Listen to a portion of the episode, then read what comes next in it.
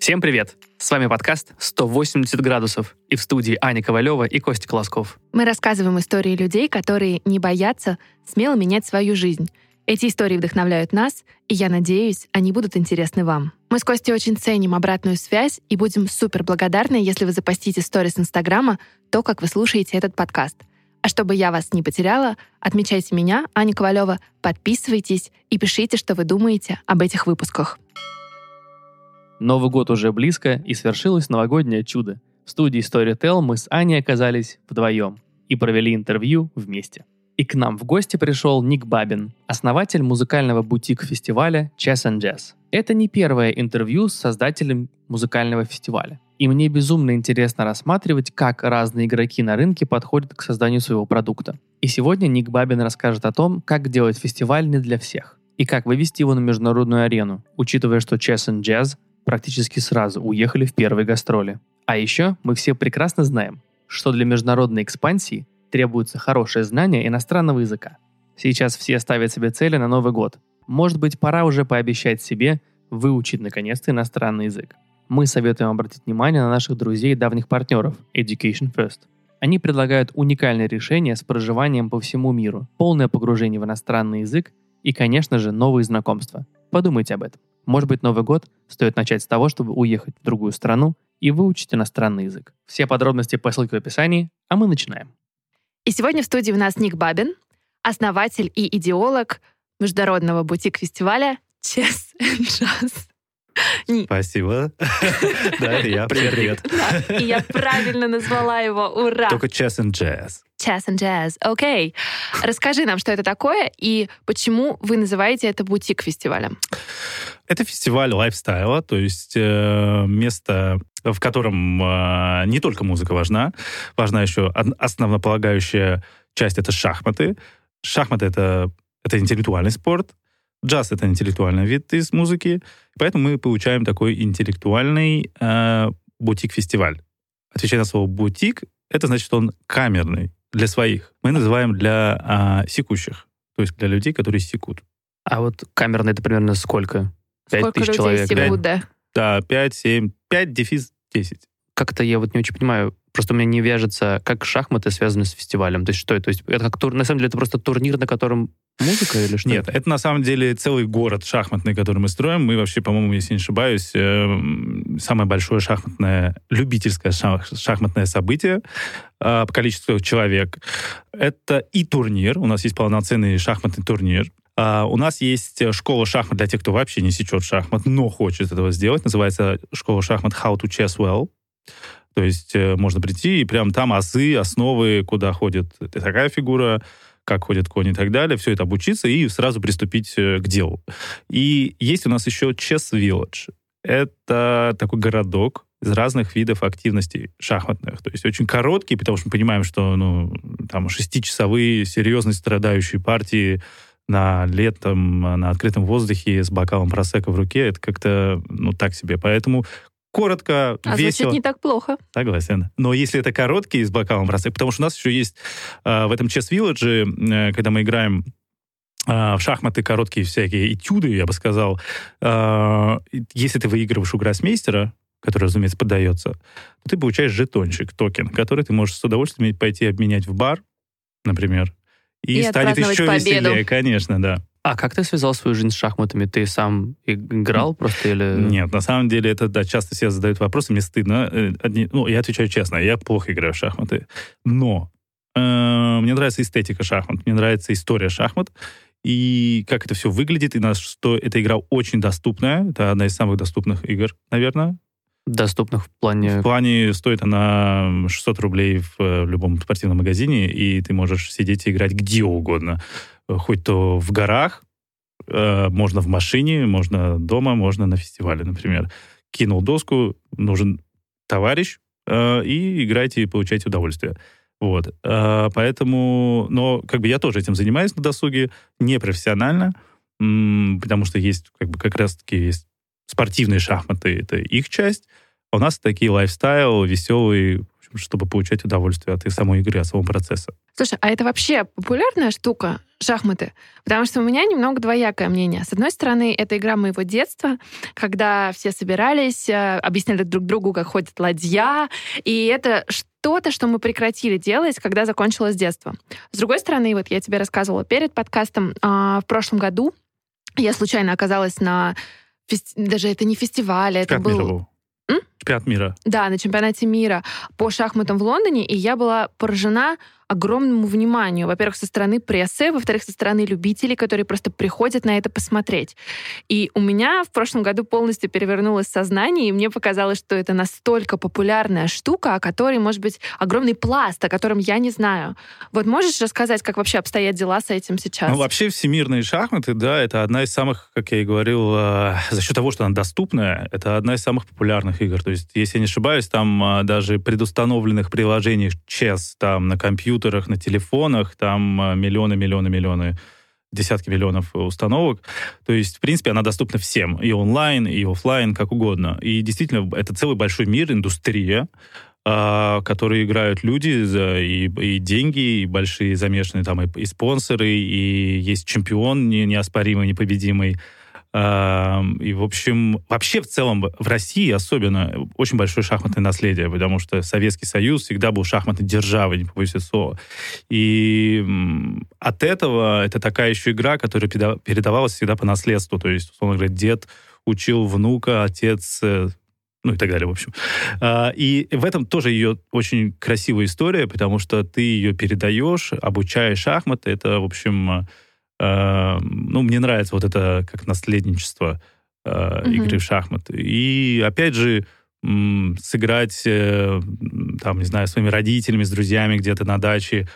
Красиво, это красиво, и это приятно смотрится, и но для меня было большим открытием, что эта игра очень популярна среди супер успешных бизнесменов mm-hmm. и политиков. И в том числе тот круг людей, которые я увидела тогда в Лондоне, русских, которые пришли и которые оказались в этом не просто понимают, они сами играют, они наблюдают, и они могут определить, правильно ли сделал вот этот э, да. человек или нет.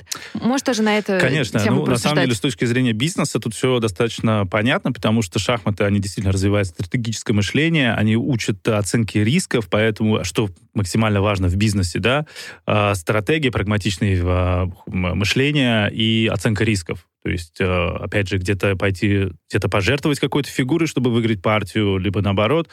В общем, а, если мы посмотрим в Forbes, там, определенный, там, не знаю, топ-100, то большая вероятность, что каждый там, ну, не знаю, не приводил аналитику, но большинство бизнесменов, они действительно играют, либо сами играют в шахматы, либо их пропагандируют в хорошем смысле. Ну вот я знаю, Игорь Рыбаков большой любитель. Игорь Рыбаков, Михаил Маратович Фридман, а, все они тоже, все, которые тоже как раз в Лондоне обитают, живет, а, и они все либо, ну то есть они шахматы любят, им нравится, опять же, эта эстетика, и они понимают, что чем больше людей будут играть в шахматы, тем больше будет умных людей. На, ну, как бы это такая условная параллель, но я думаю, можно там э, вычислить ее. И это хорошо, поэтому у нас есть еще и социально-культурная миссия. Мы, разумеется, чем больше людей будут играть, либо обучать, вот приходить к нам на фестиваль, приходить в школу How to Chess Well, и потом будут влюбляться, вдохновляться этим, то это, это лучше, лучше в целом для, для людей, для общества. А есть история элитарности все-таки некой? Есть такой э, стереотип, я бы сказал, что это такое для снобов, для какой-то такой салунной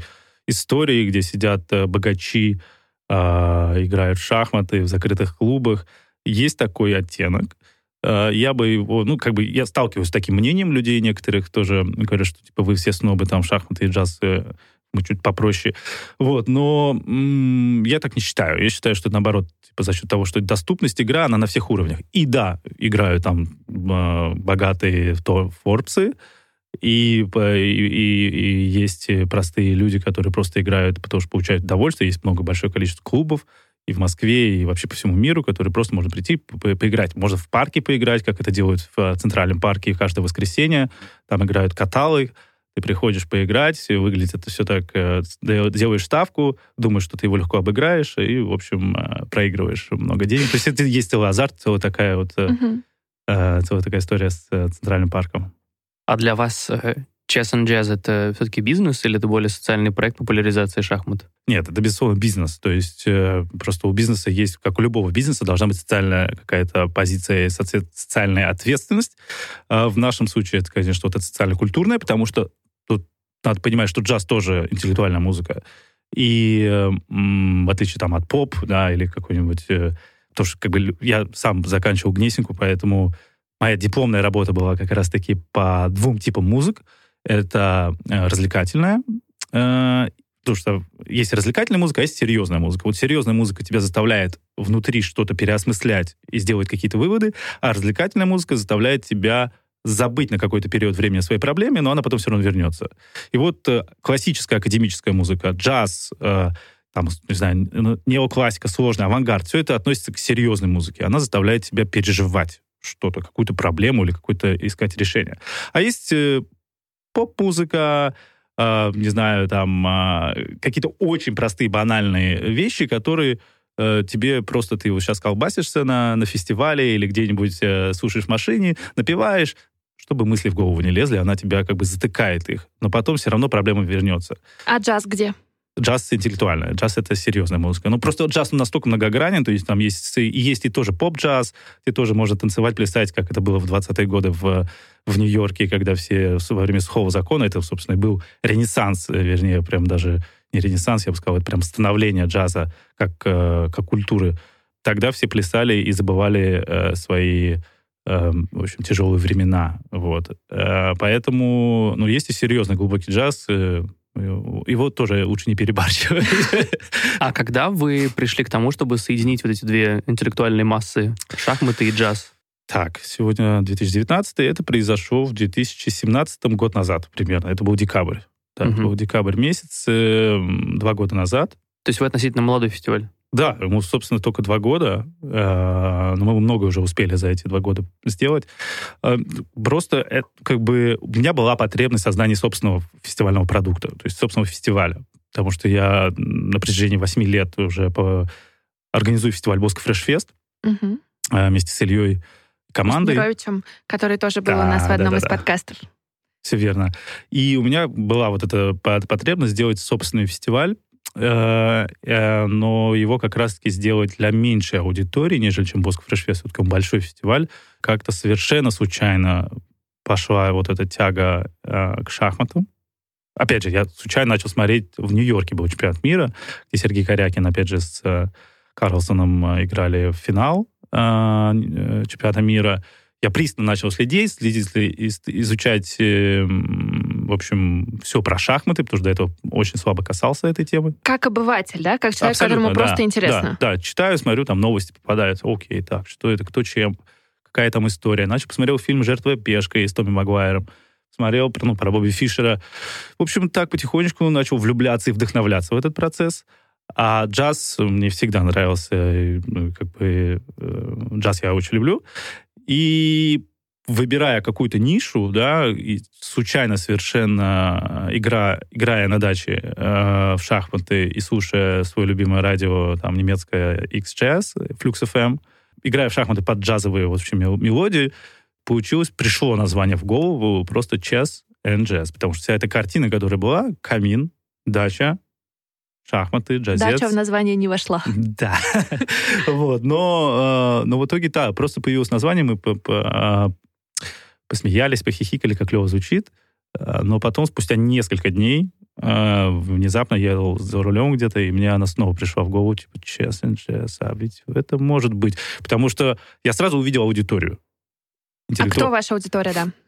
наша аудитория это как раз-таки, э, как вот я и сказал в начале, секущая, да, для тех, кто так... Она больше вот есть, опять же, аудитория всегда, как вот, допустим, музыка, да, она делится на две части. Есть такой был шведский общем, умный дядька, культуролог, не помню, как его зовут, скорее всего, фамилия Андерсон, э, наверное. Как у всех шведов. Как у всех умных шведов, да? Да-да-да. А, Он э, сказал, что есть два типа... Общество делится на два типа. Есть консюмераты, то есть общество потребления, а, от слова consume, и есть э, нетократы, те, которые секут. То есть они не, не воспринимают прямую рекламу, им, не навя... им ничто не навяжешь, у них есть собственное мнение, они могут определить, что это, это плохо, это хорошо, они достаточно независимы, свободны а, при, успешны в своем деле, э, хороший вкус обязательно. И они, конечно, чуть взрослее, наверное, чем э, стандартная фестивальная аудитория. То есть наше ядро это 25-40 но там не, не, не тократичным или консюмеративным можно быть в любом возрасте, и в 60, и, и в 20. Вот, поэтому мы, на, наша чуть взрослее, она уже определилась, кто она, то есть нашла себя самоидентифицировала. И, в общем, э, и, в общем, когда она собирается, ей очень комфортно среди вот, опять же, 5-7 тысяч человек, таких же, как они, потому что, там, условно говоря, на большом фестивале, там, 50-тысячном, мне лично некомфортно. То есть для меня, раньше я по молодости, да, класс, ворваться в толпу, это было клево. Сейчас э, я, мне комфортнее вот в камерном, как, не знаю, когда ты, опять же, вот приходишь, я провожу эту параллель, приходишь там в какой-нибудь гигантский супермаркет Ашан, и ты там клиент номер 4826, пройдите на кассу.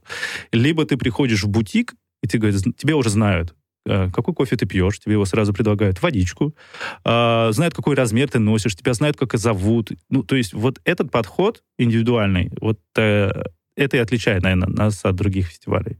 Но бутики еще отличают высокие цены. Так точно, и мы этим тоже э, тоже у нас высокие цены достаточно. То есть у нас в этом году все билеты были проданы на оба дня. Последний день продавались билеты э, на субботу по 5 тысяч рублей, что выше рынка. То есть, что в среднем 3 тысячи, мне кажется. Да, стоит, да, да, обычно 3 тысячи. Вот, и эти за 5 тысяч были тоже все проданы. И а... это хорошо, потому что и нас и концептуально э, аудитория отметает э, лишних. То есть, ну, как бы шахматы и джаз, ну, типа, э, сразу понятно, да, что это что-то серьезное и не для всех, не массовый продукт.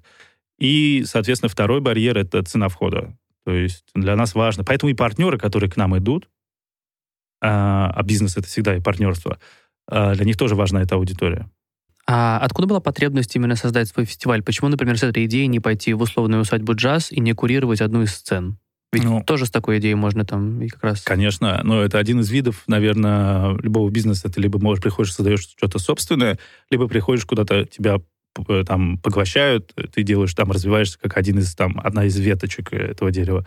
А, моя личная амбиция — это всегда создавать собственный продукт, чтобы потом а, там сыну, внукам сказать, вот, потом передать ему, говорит, теперь ты в шахматы играешь и джаз слушаешь. Опять же, мы вот с Ильей там на Боско Фрешфесте. Боско Фрешфест — это фестиваль с титульным спонсором Боско, который делается компанией э, Боско в рамках черешнего леса, большого фестиваля искусства, это так или иначе накладывает какие-то ограничения на собственные идеи, на, на какую-то, какие-то, опять же, свои амбиции. Вот, поэтому так вот получилось совершенно случайно, что пришла в голову эта идея, и пошло-поехало. А чем вы отличаетесь от других фестивалей, вот кроме, или только вот бутиковость это ваша эксклюзивная такая вещь? Ну, я бы сказал точно, что мы отличаемся еще тем, что мы международный фестиваль. То есть, а вот бы, про это тоже да, расскажи, да. Да, потому что ни один, наверное, ну, я не знаю, может быть, э, не изучал, там, конечно, там есть еще дягилевские сезоны. Мы сразу же после первого года, который мы сделали, нам еще не было года, мы уже поехали сразу в Сингапур, что неожиданно вызывает примерно, да, такое выражение лица, типа, вот, Сингапур. А потом, спустя 4 месяца, 5 месяцев после Сингапура мы сделали уже в Алматы, в Казахстане. А вот у меня сразу вопрос. А mm-hmm. вот мы поехали просто того, бы вот фестиваль куда-то поехал. Я так понимаю, что ну, вы не стандартный лайнап, который был у вас на фестивале, Конечно. просто перевезли. Вы ну, глобально поехали в Сингапур и просто организовали да. там с нуля. Да. На самом деле, опять же, вот как я говорил, важно в любом бизнесе, это всегда важны партнеры. Поэтому без партнерства в том же Сингапуре, в том же Казахстане или в планах у нас Нью-Йорк и Лондон, э, Катар, э, невозможно сделать просто так. То есть ты приезжаешь на новую территорию, у тебя должны быть партнеры. И так получилось, опять же, э, случайно или, или каким-то, либо вселенная подсказала, но в Сингапуре появился партнер, который заинтересован был в проведении этого фестиваля, который был в Москве и открывал там а, свою компанию сингапурскую. И мы это схлопнули, это и получилось сразу быстро и, и, и, и классно. Пришел местный истеблишмент, э, весь довольный, шахматная федерация Сингапура поддерживала, то есть все было красиво.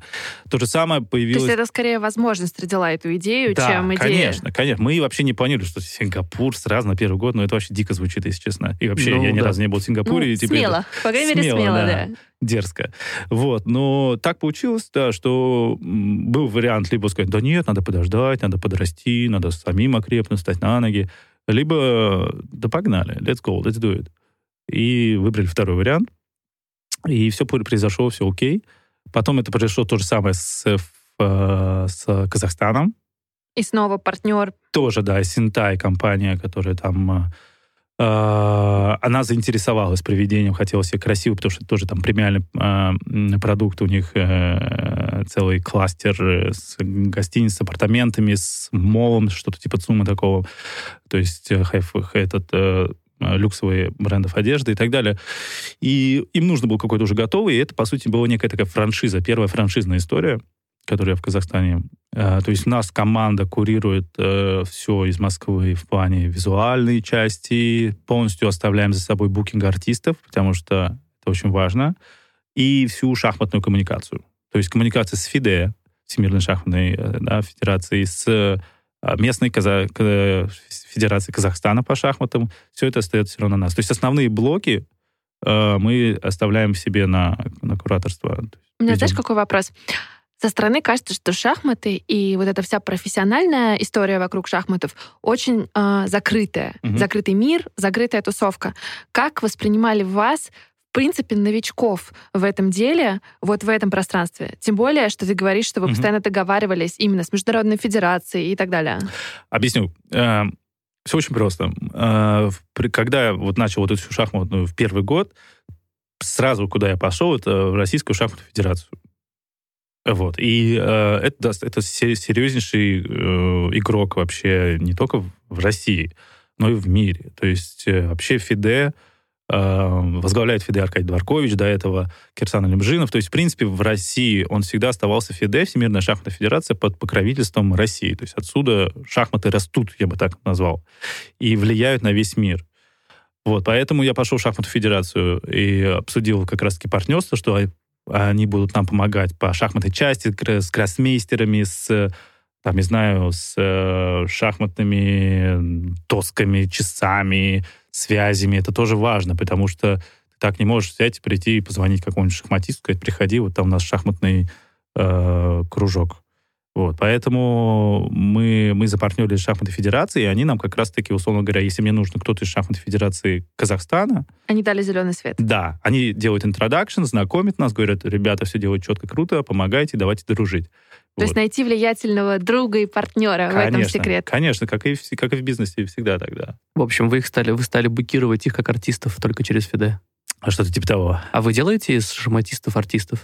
Ну, то есть как вот, ну, не артистов в прямом понимании этого Мгм. всего, но сейчас же все делают личный бренд или что-то такое. Да. И вот шахматисты, кажется, не представлены, скажем так. шахматистами достаточно сложно. Я тоже, я думал об этом, что нужно, конечно, создавать э, бренды, э, личности. То есть, да, есть у нас самая большая звезда, это Сергей Корякин. Э, Действительно э, крутой шахматист, и он очень часто появляется на публике, но проблема шахматистов, они очень все закрыты сами по себе. Как, э, Интроверты. Да, лютые. Прям э, максимально выкручен у него этот э, ползунок. И прям очень тяжело с ним. Они не хотят идти на публичные какие-то штуки, а без публичного, без внимания в, в мире там... э, то есть это как бы невозможно тебя сделать э, популярным, если ты не Шоуменом. хочешь, да. Вот, поэтому это, конечно, Ну, либо взять стратегию никогда не давать интервью. Это тоже интригует. тоже интригует, но так долго не протянет. Ну да, в какой-то момент нужно Да. раскрыться, да. Вот, то есть тут как бы целая работа и имиджмейкеров, и, в общем, и пиар-агентов, э, но вот с ними, к сожалению, тяжеловато, потому что они прям супер такие у себя там. Ну, они реально космические люди. Э, Я даже боюсь, что у них там в голове происходит. Не хочу тут смотреть. А тогда как же они соглашались на то, чтобы... То есть они, получается, приходят на этот фестиваль, Мгм. они... А Как почетные гости. Да, как почетные Но гости. они играют Они тоже? играют, безусловно. Они, вот, допустим, Сергей Корякин, он давал сеансы одновременной игры, там, э, не знаю, там сколько, 16 человек одновременно играл. Дети, там, то есть запись была сумасшедшая, все хотят. Записаться к нему, сыграть, камеры, вспышки, первый канал, в общем, там э, сумасшествие происходит, он со всеми играет, до последнего подписывает, э, автографы дает, то есть он вдохновляет действительно молодое поколение сыграть с ним э, на открытом воздухе, это клево, это красиво. Ну, это такая рок-звезда от мира да, шахмат, да? Да, так и есть. Да. Хотелось бы, конечно, чтобы больше таких было, потому что это просто удобнее, потому что у них очень большое количество турниров.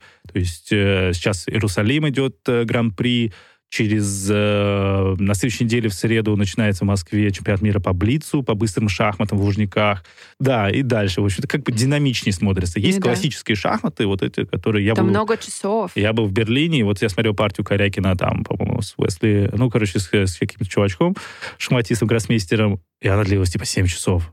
Ну вот я когда была в Лондоне, там тоже 8 часов, мне кажется, они играли. Да. И это очень интересно. Я вот для наших слушателей просто расскажу. Они сидят в таком пространстве, которое... Ну вот я не знаю, на что это похоже. Похоже на аквариум, который окружен такой а, прозрачной стеной, где все стоят наблюдатели, периодически туда заводят прессу, ее выводят. Мгм. И они сидят вдвоем и на протяжении там 8 часов просто играют в шахматы. Мне было очень интересно, что происходит, когда кто-то из них проголодался. У меня очень такие нетривиальные да, а, вопросы. Мне рассказали, что есть специальные повара, которые готовят каждому в специально приготовленных комнатах, и они могут во время матча выйти, поесть и вернуться, а второй человек может подумать, может отдохнуть и так далее. То есть это целая долгая история. Очень интересно. А потом их выводят, начинается сквош. Потому что, мне кажется, сквош тоже проходит такой стеклянной, Ну вот- изолированном помещении. Там соседний чемпионат мира по сквошу. Да. Окей, с шахматами, кажется, мы разобрались. Давайте переходить к джаз. музыкальной части. Да, к музыкальной части. Что это такое? И, как я понимаю, вы в основном привозите зарубежных артистов. Ну, нет, у нас э, по 50 на 50, наверное. 50 на 50. да. Но, конечно, акцент на иностранных артистов джазовых. Почему? Потому что, э, к моему великому сожалению, российская джазовая сцена... Оставляет? Да. Возможности Да, для роста. А почему? Это Что связано с образованием, прежде всего, с, э, потому что джаз это сложная, очень э, сложная музыкальная, э, скажем так, э, музыкальная, в общем, профессия. Ну, намного проще играть поп-музыку, хип-хоп, рэп, реально проще.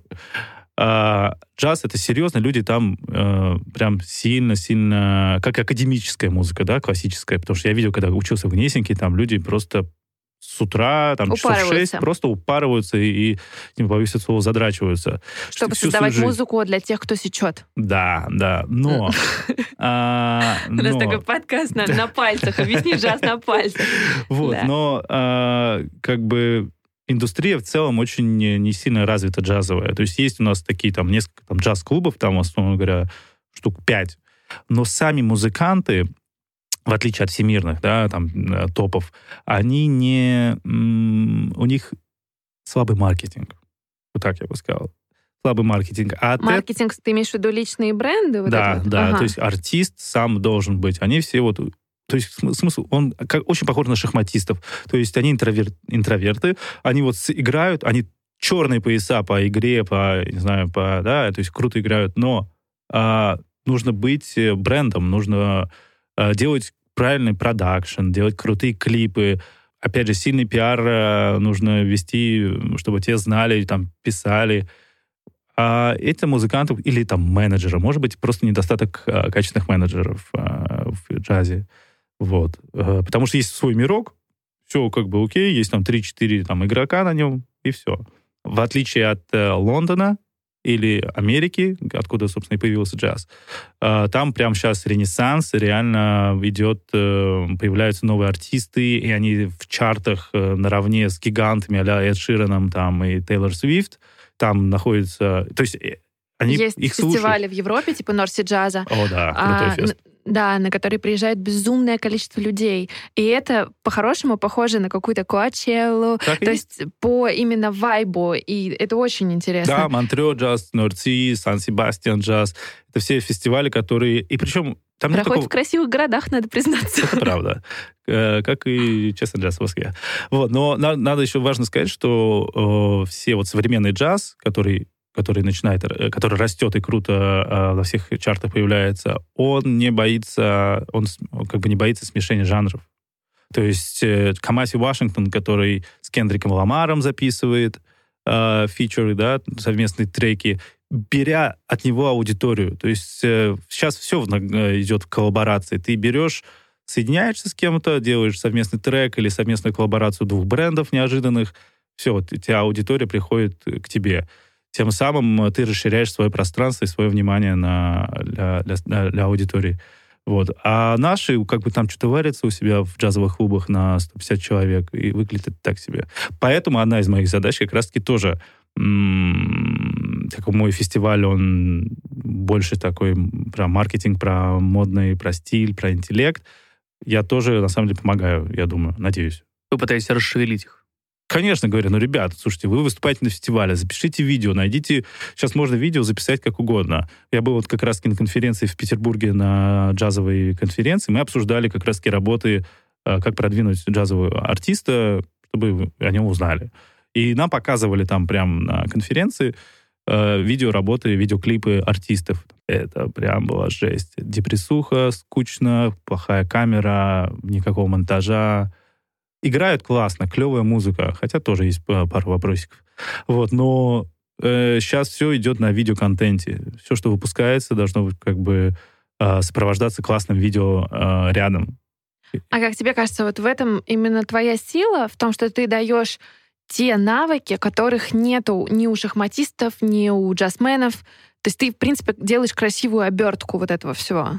Безусловно, это важно, потому что да, кто э, присутствует в проекте Chess and Jazz, э, они должны, то есть, э, чтобы это все гармонично выглядело, то есть, чтобы джаз выглядели э, они на сцене, красиво смотрелись, и какое-то промо-видео было соответствующее, мы можем помочь, типа, совместно записать. Э, и, и шахматисты, чтобы тоже все красивые, нарядные, э, счастливые были. Вот, поэтому, потому что общая картинка важна. Вот я думаю, да, когда ты приходишь на фестиваль, все красиво, э, хороший брендинг, это все в, в деталях, конечно, и складывается картинка бутика, вот, где у тебя там не отваливается баннер э, криво натянутый, вот это важно. И, кстати, вот такие вещи в Европе и в Америке, к сожалению, вот на, на фестивалях им все равно, как у них сцена выглядит сколько на нее надо потратить. Да просто возьмем железные эти фермы, натянем криво баннер, экран какой-нибудь поставим, да и все, какая разница. Выступают топовые артисты, нам что, все билеты проданы. Ну, ты знаешь, мы вот недавно обсуждали это с подругой, мне кажется, такое в Москве не пройдет, потому что у нас слишком искушенная аудитория, которая привыкла, что если уж она и платит 5000 рублей, то она хочет такой вот сервис. Конечно, все правильно. Да, во-первых, э, в Москве очень высокая конкуренция среди и фестивалей, ивент-агентств, и вообще ивент-бизнес, э, индустрия очень серьезно, намного выше, чем в Сингапуре, хотя Сингапур тоже, типа, очень богатая страна. Мы туда везли э, пресс-волл, из э, шахматной доски везли, э, которые производили здесь, потому что мы там не могли э, не могли либо сделать это в срок, либо это было очень дорого, либо очень все медленно. И, то есть в Москве мы можем ночью, если у тебя завтра какое-то мероприятие, что-то пошло не так, ты всегда можешь позвонить в, в типографию, тебе ночью напечатают. Это то так. Есть, э, это вот, э, это Москва. То есть здесь в, в Сингапуре мы столкнулись с такими проблемами. Поэтому отвечая на вопрос аудитории, она очень высокие ожидания, особенно у нас, потому что мы позиционируемся такие, типа... Весь... Ну да, типа бутиковые. Да, да, да. Мы не можем, не имеем права на какие-то такие ошибки. Все должно быть на высшем уровне. Вот. А вот тебе кажется, это правильно? Или правильнее давать хороший продукт в качестве музыки, но не сильно париться о деталях, как в Европе? Нет, должен быть всегда баланс. То есть э, должен быть и э, деталях как раз-таки все должно быть идеально, э, иначе это называется халтурой. Э, и, конечно, музыкальная часть тоже всегда должна быть на, на высшем уровне. Конечно, моя мечта вообще на самом деле, чтобы фестиваль жил без хедлайнеров. То есть, когда тебе не нужно париться, продаешь ты билеты или нет, ты ведешь, ведешь какого-нибудь супер молодого очень крутого, который когда-нибудь станет большой звездой, ты его везешь сейчас, ты его ставишь на самый высокий э, пост, открываешь людей, для, люд, для людям это э, новое имя, и они все в восторге. Вот это для меня идеальная картинка, которую я вижу там через года, через три, наверное. А, Но это все равно есть, очень близко обозримая да, перспектива. Чтобы, когда ты выходишь в анонс, у тебя все билеты уже проданы, как это там у Качелы, у Гластонбери там, и так далее, у таких фестивалей. И все, и ты не паришься, говоришь, ребята, я сейчас анонсирую лайнап, вы офигеете. Ну, то есть, когда люди начнут уже условно доверять вашему вкусу да. и поймут, что вам в этом да. плане... Да, с каждым годом это как бы динамика в этом направлении идет, потому что первый год мы продали определенное количество билетов, э, это был прям стартап, и никто не знал, что такое and Jazz, что это такое, шахматы на улице, что, психи, что ли. А сейчас э, мы продали sold out на, в этом году за там несколько дней до фестиваля. Сейчас мы, ну, по нашим э, м, прогнозам, KPI, э, планируем в апреле э, полный sold out. А фестиваль сам когда? 24-25 июля. Ага, и он раз в год. Он раз в год, но есть партии еще. Наши закрытые камерные вечера. Это то, что было недавно, да, 12 центральный декабря, да. артиста, да, вот на прошлой неделе. Это тоже интересный формат, и я объясню, для чего мы его сделали. Э, Партия — это, по сути, мини-чес and jazz. Э, в в- происходит в необычных местах, э, то есть в особняках, мы делали в Петровском пассаже, закрывали его полностью. Там идет шахматный турнир, в котором играют э, различные блогеры, лидеры мнений, красивые люди, туда записаться, а бизнесмены тоже. Э, И потом все венчается красивым джазовым концертом.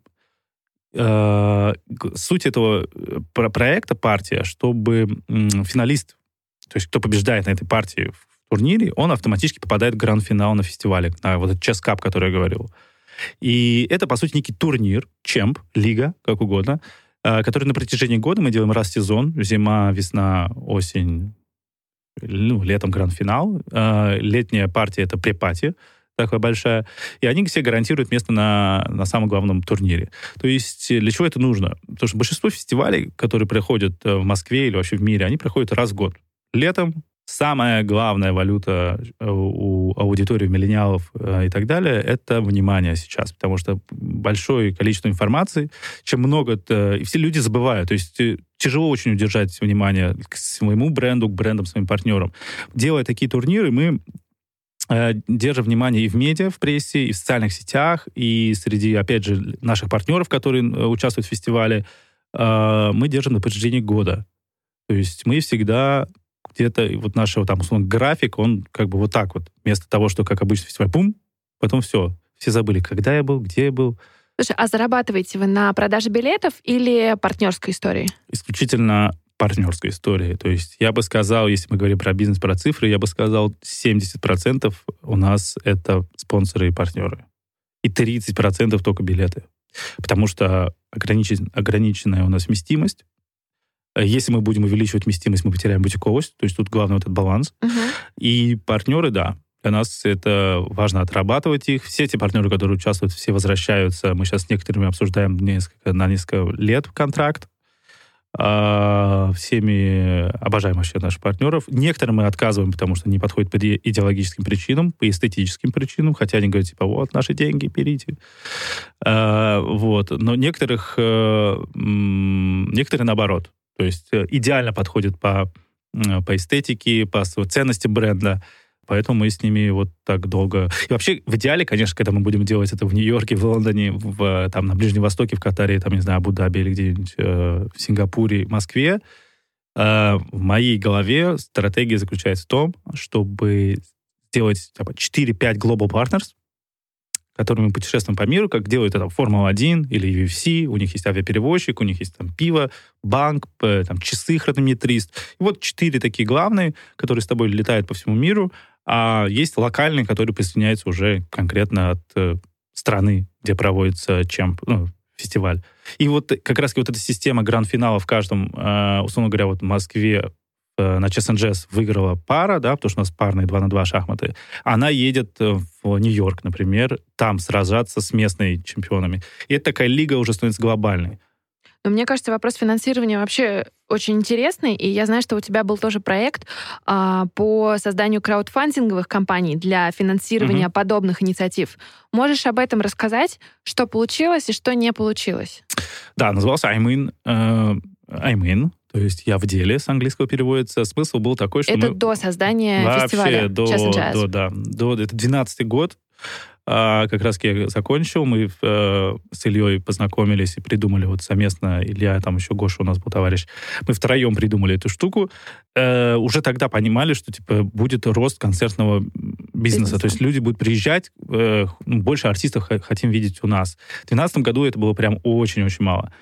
И смысл был в том, что как бы любой букинг, он заключается в том, что у тебя так или иначе есть какая-то сумма, а, которая стоит привести артиста.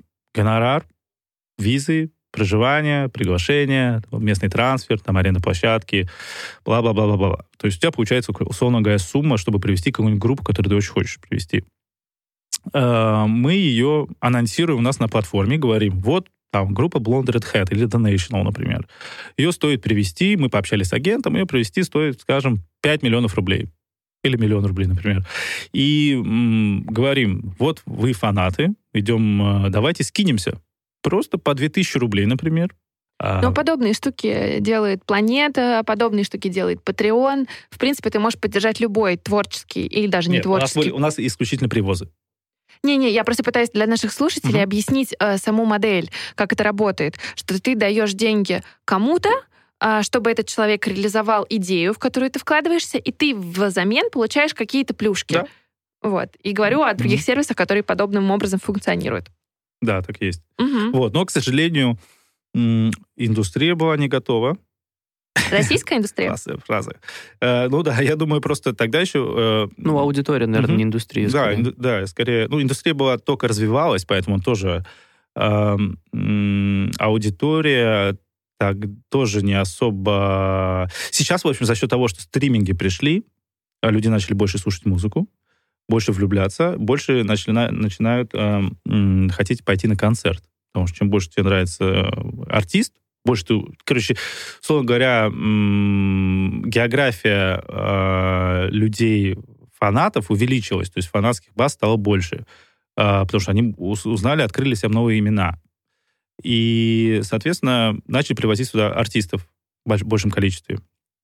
Тогда это были только паблики ВКонтакте, тогда еще это была легализованная, нелегальная музыка, по сути, ВКонтакте. Все сидели, слушали, и, в общем, э, нас мы провели четыре концерта, это были супер нишевые группы, мы их привели, все клево, и даже в Питере сделали один привоз. Вот, но проект требовал постоянно, потому что это IT-проект, да, нужно было улучшать, нужно было как бы делать новые привозы, а, требовал вложений, мы его решили под, заморозить. Оно, как бы он остался, он переродился в букинг-агентство, которое как раз я возглавляю, собственно, и привожу артистов и на Chess and Jazz, и на Bosco Fresh Fest, и на New Star Camp, и на другие. Просто на хорошие мероприятия, которые, считаю, нужно привести. А, поэтому как бы я остался привозить, да, букинг, букингом заниматься артистов просто по классической схеме академической. А как тебе кажется, э, русскоязычная аудитория вообще готова донатить?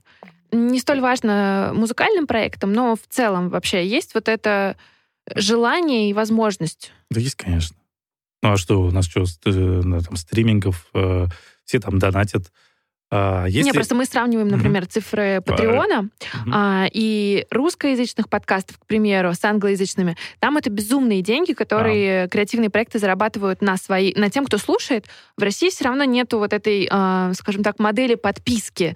И не очень понятно, почему я должна кому-то давать mm-hmm. там 3 доллара в месяц. Зато при этом есть Twitch, где вот, всяким я стримерам про... дают очень То много вопрос... денег. Я вот как раз с Twitch вам хотел. Да, да правильные коммуникации, как это объяснить людям, зачем Знаешь, это э, тут очень интересная штука, я просто еще... Я бы сравнил с миром благотворительности, в том числе с российским. Э, он очень, очень слабый, недоразвитый э, мир благотворительности. То есть, если мы сравним цифры там по кто сколько жертвует там по всему миру, там в Америке это вообще гигантский просто угу а, цифры, которые просто калькулятор, мне кажется, не способен посчитать, даже профессиональный, потому что он сломается от таких количеств э, цифр. А у нас э, вот такое, что типа я кому-то просто так отдал, это типа что? Это нужно какой-то серьезный, очень должна быть мотивация у него. Но у нас еще есть другая история про то, что если ты кому-то просто так отдал, угу. сиди и молчи. Потому что если ты об этом рассказал, ага, он пиарится. Вот это, да, это тоже, мы, когда я просто тоже занимаюсь одним проектом, пока он засекречен в мире благотворительности, а, да, с, а, для, с фондами благотворительными, когда я изучал эту, этот э, э, аспект, в общем, это реально в России большая проблема не кичиться. То есть, э, как, а, ну, а мой проект, наоборот, заточен на том, что если ты помогаешь, расскажи. То ну, есть по ты, сути, это единственный способ Конечно. сделать так, чтобы другие об этом узнали. Вот именно, потому что вот эта глобальность, да, глобализация, все мы э, дети одной большой планеты, они там государства, города там или подъезда и так далее. А, этот тренд, который в мире будет. То есть мы сейчас все в мире обеспокоены там глобальным потеплением, там социальными проблемами и так далее. А, но если ты не рассказываешь, не шеришь, да, А в России я когда начал тестировать фокус-группы с своими друзьями, там, родственниками и так далее, спрашиваю, вот как бы, не-не, мы бы не рассказали, не, нельзя, ты что, нас потом заклюют, скажут, нельзя кичиться. Чуть ли это не, а, знаешь, не церковный грех. Я такой, типа, what? Ну, потому что это сталкивается с всеобщим каким-то осуждением того, что ты рассказал. Мгм. Из разряда «Зачем тебе это? Что тебе недостаточно просто помочь?» Да, ты помогай для себя. На самом Да. деле ты помогаешь друг- другим тем, что рассказываешь. То есть, потому что кто-то увидит в социальных сетях твой пост, ой, тоже у него такая, допустим, у него сопереживает такой же проблеме, он помог, он зашерил и так далее и тому подобное. Если ты сейчас не делаешь проект, который не shareable, этот проект как бы обречен на... Провал. Так точно. А возвращаясь к теме фестивалей, вот Мгм. смотри, мне интересно, к чему, например, вот стремятся люди, которые делают фестивали. То есть, например, то есть ты артист, там, наверное, например, ты хочешь Оскар условно, Мгм. там музыкант, ты хочешь Грэмми, Грэмми. да, а вот э, На телевидении ТЭФИ. да. На российском телевидении. Да. Только на российском телевидении. западные тоже мечтают о ТЭФе, просто не могут получить. Это правда. факт. Да, им стыдно признаться. Они не шерят это. Так, а в чем вопрос был? А, про фестивали, то есть Да. вот какой вот, ну, какая глобальная большая цель? Создать просто международную... э, Ну, в принципе, фестиваль — это бизнес. мгм. Начнем, как бы, говорить, да, откровенно. Мы же там, какие бы мы соци- а, культурными э, целями, миссиями не преследовали, так или иначе, все равно это бизнес. Если ты занимаешься как бы всю, ну, как бы основную часть своей жизни ты делаешь, то ты, это должно принести тебе какой-то доход, прибыль и моральное, и физическое да, удовлетворение. Вот, поэтому эм, задача, да, создать некую такую, м, я вижу это, как я вот и рассказал, географию, да, в каждом из основных материков, продавать франшизу, делать это, а, зарабатывать на этом деньги и э, понимая, что ты делаешь что-то клевое. Это самое же классное. В одном из интервью ты сравнил с, э, вообще создание фестивалей с автогонками.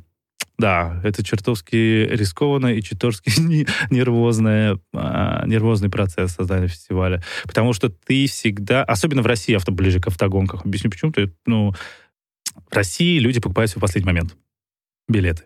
Опять же, потому что они не... э, Это вообще типа культурологический аспект в России, потому что люди никогда не знают, что будет завтра. А, горизонт планирования, и в том числе как раз мы вот э, на тему благотворительности тоже, почему они не жертвуют э, по подписке, а типа один раз лучше там 5000 рублей и типа все. А, это, опять же, исторически, постоянно Россия была, что-то менялось, э, тебя могли забрать, отвезти куда-то так себе место, и ты не знал, что будет завтра. Горизонт планирования очень короткий, а, поэтому в Европе та же Гластенберг или Качела полторы, там, не знаю, 20 минут, и все, у тебя sold out, все там 40 тысяч, э, 400 тысяч билетов продано. Ну, потому что они в сентябре планируют свои летние каникулы. Ну, это очень... Это не важно. Они понимают, что если сейчас они не купят, они либо купят за очень дорого у перекупов, либо они просто не купят, не попадут. А это такое событие, которое все хотят. Поэтому э, у нас, к сожалению, пока не до такой степени все это... м, люди не готовы сейчас, хотя они, на самом деле технически они могут просто вернуть билет там за месяц. По закону, два клика, не надо какие-то там писать э, заявления, бланки, ехать куда-то подписывать апостиль. Все очень просто. Взял, вернул билет. Это сейчас сделали систему, э, что молодцы. Когда ты понимаешь, что у тебя, с- условно говоря, твоя бизнес-модель, э, она же складывается и из билетов, и из партнеров, и ты не знаешь, какая погода будет, А особенно этого года, вспомните лето, Э, это прям было холодно, мокро и по-осеннему. А, Поэтому от этого очень сильно складывается желание людей пойти на фестиваль, к сожалению. В Европе, в Англии, пофигу, одену свои сапоги, палатку, и в грязи, и вьюга, и мороз, все равно я буду танцевать на танцполе. А, Потому что там целые, ну, люди ждут, э, чтобы прожить этот experience фестивальный. У нас, к сожалению, еще не так. Мы лет на 20 так отстаем. У нас он только формируется. И поэтому хорошая погода, все вышли, купили билет. Плохая погода, у, посижу дома, накроюсь пледиком, читаю Томик Набокова. Ну, есть такое, кстати, да. Я их понимаю. Даже, даже, да, я по себе тоже сужу, в Да. принципе. Хотя мы там, типа, и дождевики, и теплопушки, и горячий чай на Боско Фрешфесте, и все на свете. И там а, эти квадросферы, чтобы укрыться. Ну, Приходите, Джеймс Блейк выступает, вы чего? Это же идеальная погода для Джеймса Блейка. Вот, но, в общем, э, так или иначе, поэтому сравнивал с, э, с большими рисками, а, Люди, которые не покупают билеты или покупают в последний момент. Партнеры э, тоже всегда непонятно, сколько ты соберешь. Бизнес музыкальный, в принципе, высокорискованный. Ты ведешь некоторых артистов, которые не факт, что соберут. Тоже ты же не знаешь, какой прогноз. Ты же не можешь сказать, что да, вот на этого точно купит 5 тысяч билетов, а на этого 7 тысяч. Поэтому ты переведешь какого-нибудь крутого артиста, а на него, ну да, ты проанализируешь, там, у Яндекс Музыки, там, и различные э, там, сервисы и так далее, но все равно тебе никто точно, кроме хрустального шара, не скажет, сколько на него соберет. А это вал билетов, то есть это деньги. И плюс э, городские власти, GR, все это тоже есть вопросики, с которыми так или иначе ты сталкиваешься, э, и это все очень э, как в гонках. Типа, проскочишь, не проскочишь. Вот. Бывает так. А какие фестивали, вот российские, если абстрагироваться от Chess and Jazz и Bosco Fresh Fest, э, вот как ты говоришь, сейчас зарождается условно вот, фестивальная Боль. культура? Фестиваль Боль. э, У нас был Степа Казарьян. Степочка, да. Степан. А, вот тоже хороший пример э, классного нишевого фестиваля э, для определенной аудитории. Для, кстати, для тех, кто тоже на самом деле сечет. Но чуть помоложе. Да, для молодых. Да, для молодых сечет. потому что как бы я считаю, что на самом деле они потом, когда подрастут, они, это как боль, это как пубертатный период взросления человека. Ты обязательно должен пройти через этот пубертат, чтобы потом прийти к чему-то, когда у тебя уже сформируется твоя, ты у себя идентифицируешься, где ты находишься, чего ты хочешь. А пока вот ты туда-сюда, от одной группы к другой, к стилю от одному к третьему, в общем, мне нравится то, что мы рядом стоим, и типа они в начале июля, мы в конце. Как раз-таки такой физиологический, психологический процесс э, взросления. Смотри, Ник. О-оу. Да нет, ничего, мы, мы уже все обсудили. Ладно. Вот. А, нас слушают многие люди, которые мечтают поменять свою жизнь и создать, может быть, что-то свое. Мгм. Ты как человек, который не раз создавал собственный бизнес и реализовал не один проект, и сейчас э, в полной мере да, занимаешься реализацией фестивальной темы, дай какой-нибудь совет тем, кто очень хочет, но сомневается. Окей. А, сразу скажу, что сомневаться нужно на самом деле. То есть это тот э, как раз-таки момент, когда ты проводишь оценку своих э, сомнений, рождается в споре, рождается, собственно, понимание, куда ты идешь. А, я бы есть, в общем, такая книжка умного очень дядьки, э, за которая, в принципе, я бы сказал, вот меня очень сильно вдохновила. Называется э, книга Ричарда Брэнсона э, «Теряя невинность». Про его, собственно, автобиографию э, владельца Virgin, Virgin вообще Холлитовой корпорации. Э, Он сказал одну простую фразу, называется «К черту все, бери и делай». Просто ну, это еще мягко сказано, там, я думаю, было пожестче. Но смысл очень простой. Просто бери и делай. И второе, э, второй микросовет. Э, любой, как я уже сегодня говорил, любой бизнес, любое вообще начинание, оно не работает без партнерства.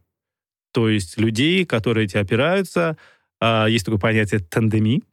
Э, это когда там как тандем на велосипеде, но, в общем, э, это обязательно такой процесс, когда у тебя есть кто-то в тандеме, да, то есть э, партнер, который не просто там э, что-то делает, а вы вместе с ним идете, кто-то рулит, кто-то крутит педали, вы можете меняться, а, но без этого, без этого не получится точно никак. А, ну и, ну, на самом деле, да, вот это я бы два, два основных э, совета дал, то есть браться и делать, сомневаясь, что ты делаешь, а, но быть упертым и э, таранить. Супер. Круто. Спасибо, Спасибо большое. большое. Спасибо вам. Спасибо, что послушали этот выпуск. Мы с Костей очень ценим обратную связь и будем супер благодарны, если вы запостите в сторис Инстаграма то, что вы слушаете наш подкаст. Чтобы я вас не потеряла и увидела ваши комментарии, а, отмечайте меня, Аня Ковалева, подписывайтесь и обязательно отмечайте наших гостей. Нам всем очень интересно, что вы думаете об этом выпуске. А еще у нас есть телеграм-канал и корпоративная почта, которые тоже можно найти в описании к этому подкасту. Пишите нам, мы всегда на связи. Спасибо.